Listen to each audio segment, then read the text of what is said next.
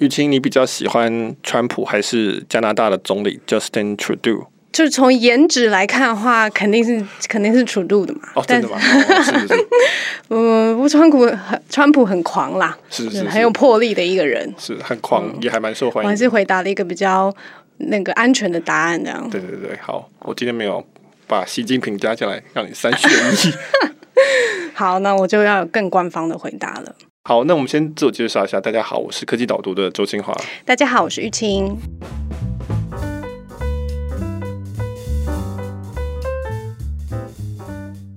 那我们今天的题目呢，就是也是我们的会员票选出来的，就是讨论这个新的北美自由贸易协定的签订。那其实现在也不叫北美自由贸易协定了，川普不喜欢这个名字，所以他改名叫做美国。墨西哥加拿大协议就叫做 USMCA，嗯，是可以说是相当没有学问的取名方式。他很喜欢的名字，嗯，但是其他另外两国也有自己的协定的名称嘛？对，当然那是那个是川普自己叫的。那所以美国大概是这样叫，那加拿大跟墨西哥都有不同的称呼方式。所以那台湾自己基本上都是用美国的叫法，就是大家现在有一个自己的定义。那嗯、呃，对这个题目。初步看会觉得跟离科技导图平常在聊的东西稍微有一点远，但是其实是一个蛮重要的议题。然后后半段我们也会从科技的角度来谈，但是我觉得首先应该是要先把北美自由贸易协定这个新的部分先讲清楚。对，所以。我觉得我们这一对今天这个 podcast 可能前半段都还不会碰到科技的部分，那就是先把一些基本的事情讨论一下。那这个新的协议叫 USMCA，那它是很多人。我我先问一个更背景一点的问题好了，就是你觉得为什么美国现在在世界各地都要展开贸易谈判？它其实不是只有跟北美的这个部分，它呃韩国、日本、欧盟统统都有。对，那川普他的当选基本上是乘着一股这个所谓保护主义的这个浪潮嘛，就是不只是呃，在美国，在英国的脱欧，在欧洲的一些极右派等等，那所以这个全世界都有这个所谓国家主义、保护主义的兴起。那这个概念上基本上就是说，我们国家先顾好我们自己就好了。那这跟大概二十年前、三十年前就是 WTO 的那个时代的风气完全不一样。那我们现在的世界。至少在贸易秩序上面，基本上是建构在 WTO 这个架构上。WTO 这个世界贸易组织，它的概念就是说，大家都要来加入这个组织。那你加入这个组织，有个门票，就是你要把你的关税啊、你的贸易限制啊、一些种种的这些有形无形的限制降到一个程度，那你就可以进来。那因此，台湾跟这个中国。在同一年进入都是一个很重要的里程碑，所以那个时候大家就是说，基本上是大家都是相信自由贸易，大家都认同说贸易这件事情可以促进所有的人一起富裕啊，就是我们交我们互相交易嘛，贸易就互相交易，那所以大家各自会去做他们最擅长的事情，嗯，所以分工合作的分工合作，对对对，那整体会有效率，所以那个这个是大概二三十年前的一个状况。那欧盟其实也很大一部分是类似这样的概念诞生的。只是说到了这十年，就是进入了保护主义、国家主义的一个状态。那大家开始变得比较不信任全球化，甚至很多人都觉得很多问题是来自于全球化。那这个时候呢，川普他基本上就是先后先退出了这个 TPPP，就是跨太平洋伙伴协定，这是奥巴马当初领衔的这个比较接近 WTO，有二十几个国家参与的一个协议。那所以对川普来说，他的概念就变成是说，我不要再做这种世界的领袖，为世界去塑造一个意识形态或者某一种主义的概念。我不要背这么沉重的或这么高大上的一个责任。那个是奥巴马喜欢做的事情，我讨厌奥巴马。所以他变成就是说，我要变成是呃，我们两两谈就好了。两两谈对美国就很有利，因为它比较大嘛，它在各方面都是一定是两两谈，它的筹码一定是最多的。那所以它就会有一个很好的优势。所以我以前写过，就是说这比较像是。从校长变成了班上块头最大的人，所以他就可以这个谈判里面就会产生出很多的比较大的利益，那他可以保护美国的利益，美国优先，让美国更伟大。这个大概是他的概念。所以他为什么现在谈美日、美韩、美欧？当然还有现在这一次的就是美国、加拿大、墨西哥的这个三边，就是说我不要再谈这么多人一起谈了，因为如果是像 WTO 或是像 TPP 这种，你有很多国家一起谈，大家就不可能太极端的偏颇某一种利益。就是说，因为你的反面都一定有不少国家，所以大家都要平衡。那这个就不适合美国优先的这种态度。对啊，川普这个不喜欢这种全部的人一起谈的事情的这个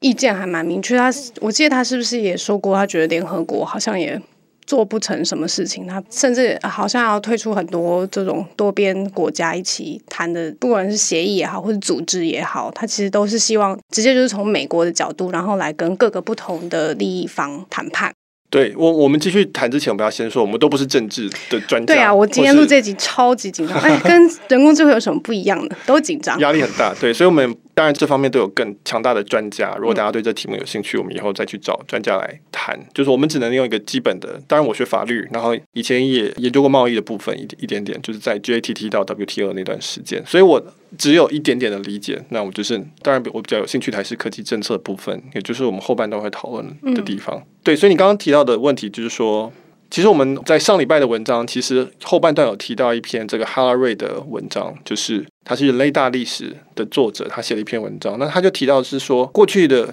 WTO 那个时代，其实这个世界上是有一个算是一个共识，就是大家还有一个基本的，我们信仰的是自由市场、自由贸易这个事情。所以，我们大家会去追求说，哦，我们要往这个方向走。那到了现在这个时代，就变成是大家各个国家要去各自为政这样子，那就变得比谁的拳头大。嗯，那所以这个时候我们就会觉得说，如果像我们以台湾这种小国来讲，我们当然会觉得比较不公平，就是说谈判起来比较累。那事实上，我们等下谈到这个美国跟加拿大跟墨西哥，你看，连加拿大、墨西哥这种我们心目中会觉得是大国的国家，其实你对美国谈也没有什么太大的好处，基本上是以让为主。然后只是希望能够维护一些基本的利益而已，所以现在的时代就是变成是一个非常现实的国际政治，那可能理想性或是共识都比较要推到一边，那都是从很非常国家利益的角度来看。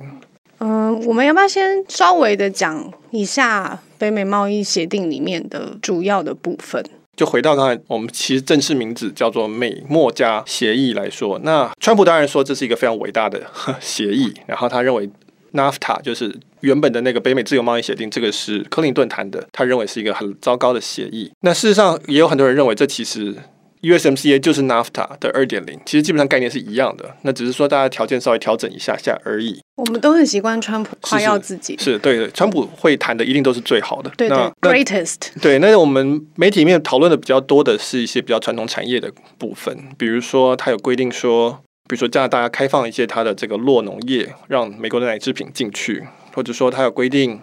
比如说美国对于汽车的关税，它这是讨论最多的。对，它给加拿大跟墨西哥的汽车的免税进口，它给一个免税的一个限额，很大的限额啦，就是超过他们现在的产量。嗯、但是那个条件就是说，你的车厂必须要符合基本的时薪的要求，然后你也要要达到一定的自制率，就零件的自制率。就是说，你这工厂，你如果在墨西哥，你必须要零件要百分之六十五是在北美生产的或是制造的，然后你的时薪，工人的时薪要，比如说好像是不是十六美金？对，十六块。那你就可以享受进入美国的一个免税额的限额这样子。所以大概都是这一类型的，就是大概可以。观察得出来是说哦，就是以这三个国家的国家范围内，然后让某些产业大家可以互相流通，然后一起保护这个地区里面的汽车业也好，酪酪农业也好，这样。对，所以每个贸易协定都有点吊诡，就是说，川普说他在保护劳工，但是他基本上还是一个自由贸易协定，他还是在促进自由的交易，他还是在促进说扩大这个市场。那所以。本质上就是说，它这样也是让墨西哥的工厂跟加拿大的工厂比较有机会去生产车辆进口到美国。这很奇怪的事情，就是说，所以所有的自由贸易的谈判，其实你到最后会看到那个政治人物的周边鼓掌的都是其实是企业家，因为企业家最喜欢的就是大的市场、自由的贸易。这次这个礼拜一宣布，哎，是上周一嘛？宣布那个这个贸易协定通过的时候，道琼就是。马上就收稿了。对，道琼指数涨，然后苹果也涨，然后亚马逊一些，我我稍微看了一下，就是企业都涨，因为基本上就是表示普遍来说，贸易限制降低，关税减少，不管是对什么地方了哈，那当然利润就提高。所以很多人就讨论说，到底川普的核心选民这些中西部农民是不是其实是真正的受伤者？当然，他们还是支持川普啦，他们认为这个是一个成功的东西。那只是实质上是不是？真的有保护到他们？我觉得其实是蛮困难的。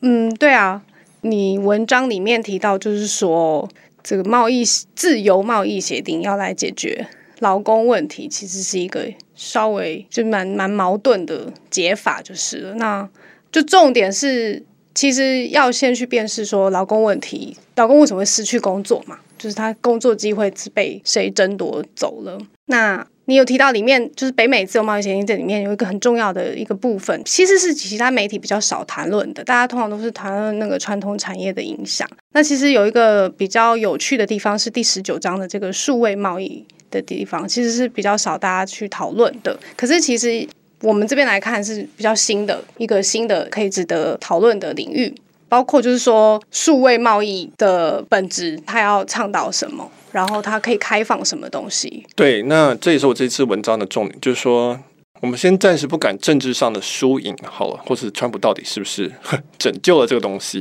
因为明明就要自己推倒了，然后再把它拯救回来。我觉得比较有意义的是，这一次的这个 USMCA 相对于之前的 NAFTA 北美自由贸易协定。因为那个是已经是二十几年前的事情，就是网络几乎是网络前，然后肯定是智慧手机前时代前的一个协定。那现在这是一个新版的出来，它应该要反映现在的社会的状况，然后它也反映出了美国的科技业跟网络业这几年这样发展下来他们的一些目标或者利益。所以我对这部分比较有兴趣。其实某种程度，我记得是不是有我们之前前面有讨论说，它其实是有参考那个 TPP 的部分。对，就是说，很多人就说 USMCA 本质上是 NAFTA 的更新版，然后呢，它参照的更新的那些章节很多又是来自于 TPP，因为 TPP 是已经在讨论了嘛，就自然也会碰到类似的问题。但是川普谈的当然是最好的啦，所以川普谈的是最重要的。那其中更新版大概你可以看到几个重点。那第一个是我我最有兴趣的当然是第十九章，第十九章叫做数位贸易，也就是资讯业、网络业，他们现在变成一种很大的贸易产业了。那这个时候我们要怎么样去谈判它的权利？好，谈判它的利益，这个是美国在这里面要处理的事情。那所以你可以看到你里面的章节就反映了美国网络业、资讯业、科技业他们的意志，在第十九章。那除了这个之外，还有第二十章是智慧财产权。那智慧财产权也是美国很重要的利益。台湾已经很多年都是被三零一这个智慧财产权的这一条给打得很惨。那因为他们有很多的这个 IP 的输出嘛，不管是在技术上或是在影视动画这种产品上面。所以这个部分反而台湾人会比较熟悉，就是包括了什么著作权要延长啊，然后专利的保护啊，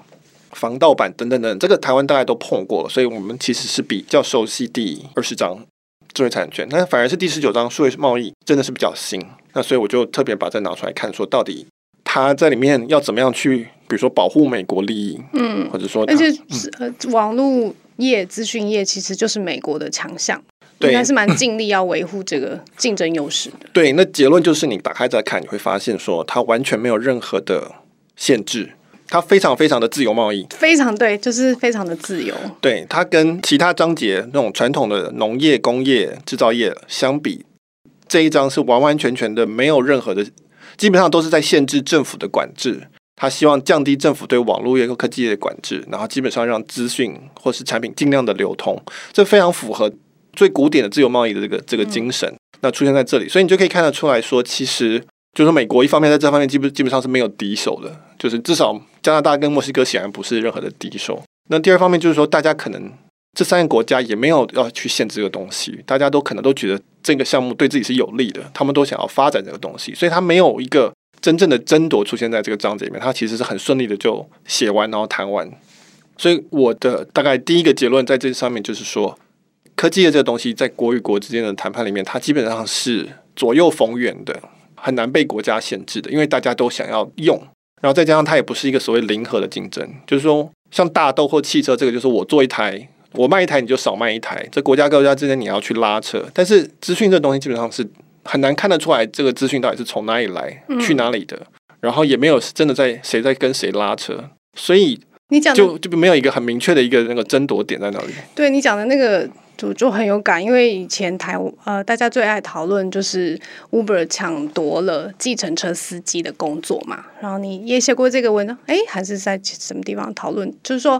这个计程车司机的工作不是真的完全被 Uber 拿走的，是因为有 Google Map 出来了，所以大家都知道路了，是因为有。大家都有手机了，大家都有四 G 的网络了，所以我可以在手机上面完成每一盒的服务，就是不是只有 Uber 要可以做这件事情，有很多其他 App 也可以做，它只是先做这件事情而已。所以你要说是 Uber 抢走计程车司机的工作吗？还是说其实是网络或者是呃手机，然后造成这样子的改变的？那就不能够用那种很单纯对立面来讨论这件事情。对，所以计程车司机会去找 Uber 司机算账，然后 Uber 司机可能会骂计程车司机，但其实这两个人都没有发现说真正去减少他们的收入，或者说让他们的工作变得不特别，让谁都可以竞争的这个其实是 Uber。那台湾的司机要怎么去找 Uber 要他的赔偿呢？这赔偿算不出来啊，然后你也看不出来到底发生什么事情，然后你也没有这个机制去解决去找 Uber。那所以就是说，我们大概知道说，所有的人类的工作，特别是劳力的蓝领的工作，它的流失基本上是两个原因，一个是全球化，那全球化是贸易协定想要处理可以处理的一些的问题，另外一个就是自动化啊，就是说人脑被电脑取代，人力被车子或是被石油。的这个燃油取代等等，那这个东西是很隐形的，然后很不知不觉就发生的。所以你其实，比如说公司里今天拿了一套会计软体，嗯，然后过一阵子你就发现会计师不用这么多，公司多了一套 ERP 软体，然后就发现行政人员不用这么多，或是有客服软体，有 AI，那你就接电话就不用那么多。可是他们都不会知道是发生什么事情，他们不会知道说我要找 Oracle 算账，或是找谁算账。初期一定是觉得哎，有减轻我的一些工作负担啊。对，没错，一开始他都是觉得太棒了，我我工作减少，我可以早点回家，因为我现在多一套电脑。然后慢慢就发现说，哎，其实电脑可以做很多事情。那其实我的人的需求就一直降低，所以你从正职变 part time，part time 变成合约，合约，合约变成实习生，然后最后就不用他这个人了。那这一切发生都不知不觉之间，那这就是自动化。那自动化是没有办法用贸易协定去解决的，因为它不是在国与国之间发生，那它其实是在拥有技术的人或是企业。跟那个被影响的那个人之间发生，那所以你说这个美国的车厂的这些工人工作真的是被德国车厂或者日本车厂抢走了吗？他们其实更多的工作可能是被那些机器人给抢走，他们工厂里的旁边的那个机器人就分担掉他们很多工作，因此以前这个福特厂可能需要几万人，那现在可能只需要几千人，接下来可能更少的人。那他你眼睛会看到的是说德国车厂、日本车厂，因为他们电脑用得更好，但是实际上真正取代的其实是那些机器。那这个时候他其实是没有办法。在贸易协定里面去解决这个问题，因为对手不是国家嘛，每一个国家都碰到同样的问题。那对手其实是科技本身啊，甚至你不能说是任何的特别的企业在做的，企业只是追逐利润，他们并不是真的想要伤害这些人或是这些人民啊。但是科技就自然而然就在竞争之中，它就会越来越快，然后越来越强大。那自然人就相对就显得就是比较没有效率，然后就被替代掉了。我觉得大概就是还蛮明显，这样子的趋势是会更常看到，就是说，呃，计程车司机觉得 Uber 抢走他的工作，或者是收费站的收费员觉得里程计费这个远通他们抢走了他的工作，但是其实实质上这样子讨论是不够的，就是需要一个新的方式来看这件事情。对啊，就是说，就算是 Uber 没有进来，但是。因为有 Google Map 的关系，有导航软体的关系，所以你的计程车司机的工作的难度就降低了，你的差异化就减少了。换句话说，就算没有 Uber 来，光是有 Google Map 跟 iPhone 的导航，计程车司机人数就会增加，因为他们每个人都可以做嘛，我只要会开车就行了。以前我还会记录，我还要知道说和平东路两段三十五号大概是左边还是右边，我要有那个印象。现在都不用了，现在大家其实用 Google 导航都更准，然后还可以找出更快的速度。那所以他就会打开供给，他会增加竞争，压低薪资，这个是一定会发生的事情。所以川普说他要用这个自由贸易协定来保护美国蓝领劳工的工作机会，是某种程度上是有点吊诡的。他就是先天上的几乎不可能啊！所以我你可以看到两件事情，第一个就是说电脑没有投票权，有投票权的是人，那所以。我们政治人物要争取选票，他就只能去保护那些人很多的产业，比如说农业，嗯，跟工业，那个目前还是，所以他还可以特别去谈一下。但你说科技业，基本上就是没有一个国家特别觉得说我这个产业，甚至会不会觉得说这个产业是我的？比如说加拿大可能也会觉得说我们要发展科技业，我们希望苹果来这边或者亚马逊来这边设厂，所以他们也会赞成说资讯尽量流通嘛。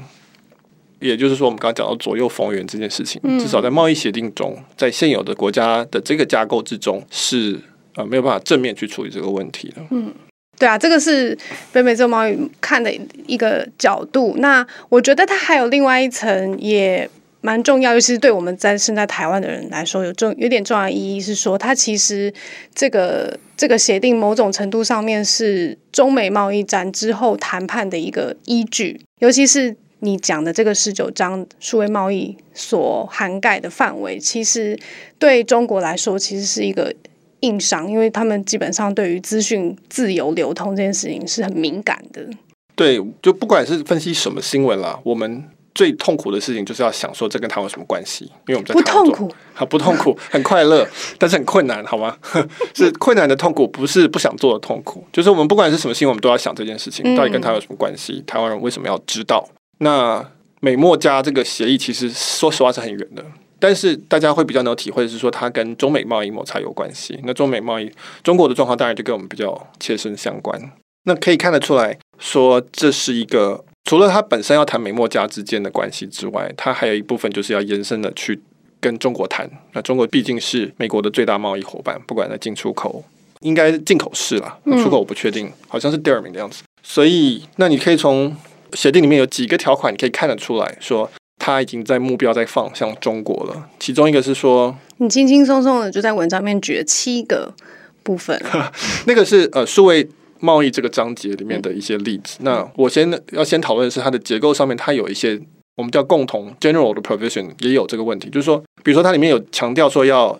禁止或者是限制国有企业，就是说这个在美墨加都不是太大问题，墨西哥有一点问题，它有石油的一些国营的问题，但是大致上还好。那它也有说限制、禁止国家汇率操纵的问题，那这在美墨加基本上都不是问题，可是这些东西在中国就是问题。所以你可以看得出来，他谈这个东西，如果美国呃很有可能他也会跑去跟日本、跟韩国、跟欧盟都加入这些条件，那这个时候中国就变成说我跟谁谈都要碰到这个问题，所以等于是一种算是一种施压。那除此之外，它还有一条是说，美墨加这三国都不可以单方面去跟非市场经济国家，也就是像中国这种国家，这个这一点还蛮明确的。对，那如果谁自己跑去跟非市场经济国家谈判，那其他两国可以决定要要不要取消。那所以这就是把大家绑在一起，就变成说，我们三个国家现在不论是谁要去跟非市场经济国家谈，基本上那个条件都要三家都同意就对了，否则的话就可能会有两家走掉。那当然谈的主要一定是美国嘛，所以加拿大跟墨西哥就等于是被绑在上面，就说好，那我们就跟着你谈。所以美国谈判的声音又更大。对，当然是美国谈，因为美国的那个筹码更多。那所以美国跟日本、跟韩国、跟欧盟，他可能也会放这条进去，因为这些地方也有类似的利益。他们有类似的想法，那所以大家就把它全部绑在一起。那这其实是一个，就是一个很间接性的一个施压的方式，就是说，你如果不跟我谈完，没有人会跟你谈。那我们其他其他区域都变成了一个这个自由贸易区，但只有你这块不是，或者我们讲货币的清算区等等这个概念。所以这个是一个整体性的一个策略的，看起来是这样子。那你刚刚讲的那几十九章，对，第十九章里面其实。诸位贸易这章里面，你可以看到很多条是美墨加都可以同意，但是中国将来也不太可能同意的一些条件。这个不见得是为了针对他了，不见得是针对中国的，只是说中国天生就是在网络这个方面跟开放、跟自由是很远的事情。嗯，对，比如说 USMCA 说要基本上是禁止国家去干涉资讯产品的流通，比如说书啊、讯息啊、电影啊等等。他希望降低国家去控制或者影响这个自由流通。那你在中国有网络长城嘛？这基本上已经很难实现了。然后呢，他也说，比如说禁止国家要求资料一定要在自己国家里，就是这个 local storage 的事情。哇，这个中国应该是很难可以接受的吧？对啊，中国一直就是主张说要资料留在中国嘛，所以那这也是一个问题。然后他比如说要保护个人隐私权，这有很多都是，这很多是。那个实施细则还要还要另外一条，但是概念先出来，在中国这可能是不太可能的事情嘛，就是说，就是隐私权好像。我们有一集特别谈论这个，是我们有有一位人工智慧专家，非常的欣赏中国不在乎隐私权，认为是一个独特的优势的，嗯，的一集，大家可以去找看。然后呢，再来比如说，他们鼓励政府要公开政府的资讯，就是政府自己的资讯啊，预算那些东西要尽量公开。这个台湾做的还不错。嗯，我们有一个台湾是政府资讯平台的样子。对对对，资讯开放。我们一直都有在做开放资讯的努力啊，所以这部分我们做的还蛮多的。然后最后一点，我这边今天提的是，他们是限制平台对第三方内容的责任。比如说 YouTube，他认为政府应该要立法，让比如说像 YouTube，他不需要为使用者上传的内容负责。比如说你可能是一个恐怖分子的内容，或者是。攻击别人内容，或者是你是盗版的内容，有商业上的利益，那他们基本上这是一个类似安全港的概念，就是说这不是 YouTube 责任，是上传者的责任。这个中国当然也是不同意的。中国很喜欢因为言论而关掉今日头条啊，或者什么，然后到那个 CEO 要出来道歉等等。那欧盟事实上也不像美国这么的宽松。对，我觉得你刚刚前面谈的几点看起来对中国来说都是一个有有困难之处，但是最后这个网络平台有这个责任是没有这么大的部分，我觉得好像不会只有中国有意见。感觉上，欧盟至少他们就把马克·佐伯格叫去欧盟议会，然后要讨论 Facebook 的企业的责任，然后权利限制、资料限制在哪里？对，那在言论这方面，美国大概是真的是全世界最在乎的，就言论自由这方面，然后最宽松的。那连欧盟都没有做到这个程度，所以欧盟也是我的文章在上个月有提到著作权的修正法，在欧盟那基本上也是希望抬高平台对上传内容的责任。其中有部分就叫做第十三条，叫做就是上传的那个 filter，基本上要求 YouTube、Facebook 要有一个滤网，可以滤掉那些内容，在他们还没有上传前就把它关掉。这其实比较接近中国的做法，嗯、所以所以呃，美国在这方面可能在欧洲谈判的时候可能会碰到一些问题。所以接下来看起来，中美就在科技业的这个部分的谈判看起来会陷入。至少在我们前面的讨论状态下面会有一点点拉锯。你有没有觉得台湾在这里面有没有什么机会，或者是有什么可以琢磨的地方吗？呃，很多我看很多包装杂志主要在谈的是是很多的台商回流啊，就是因为因为中国产品输入到美国的关税变高了，变贵了，所以很多台商开始说哦，我可不可以把工厂搬到台湾来，从台湾制作卖去，就不会碰到这个关税的问题。所以这个部分主要是制造业。在谈论回流的问题。那至于说台湾，这真的是一个很困难的问题。每次每次想到这都是很困难的问题啊。只能说看起来，我觉得比较简单的答案就是说，看起来世界上出现两个阵营，一个就是以美国为首的这个阵营，那一个就是中国的这个状况。嗯，那台湾要怎么选边嘛？因为台湾基本上就是一个夹在中间的小国，小国的政治基本上是就是不断的选边。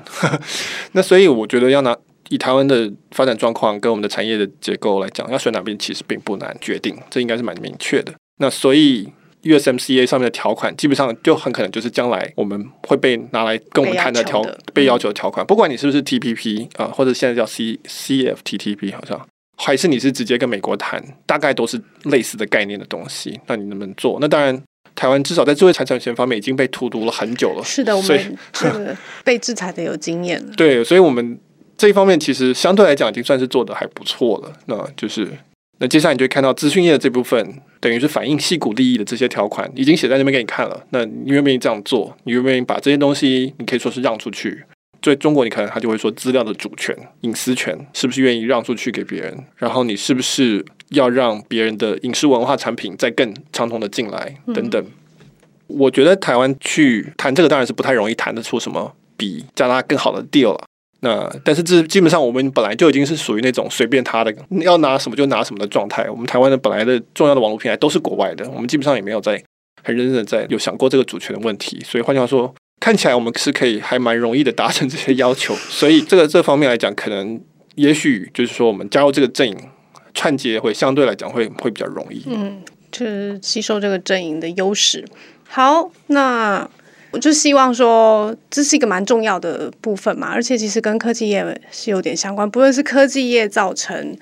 劳工的问题，或者是这个贸易协定会对科技业带来什么样的优势，都还是蛮值得我们观察的。对，我们没有。比较少尝试这种类型的题目，政治为主的题目，所以如果你是尽量不要泛政治化去讨论，对对，我们似乎是有点难，就是对对，我们尽量不希望太政治，就是讲到说输赢，或者是说哪个政治人物好坏这种东西，我们比较我还是比较兴趣，当然是趋势性的东西，整体策略性的东西。不过我要说的是，如果听众对这种主题都觉得还蛮有兴趣的话，请你们。留言告诉我们，我们会比较知道说，哦，其实这是有市场的，然后是大家不会因此而转台的，嗯、那我们就会多往这方向走。那如果反应没有那么多的话，当然我们就知道说，哦，好，那我们还是维持在比较科技业的古典科技业的这个概念，网络业的这个内容里面，那也没有问题。我们的一个新的尝试，所以希望大家多多给我们回馈。那今天就，那今天就到这边，谢谢大家，拜拜。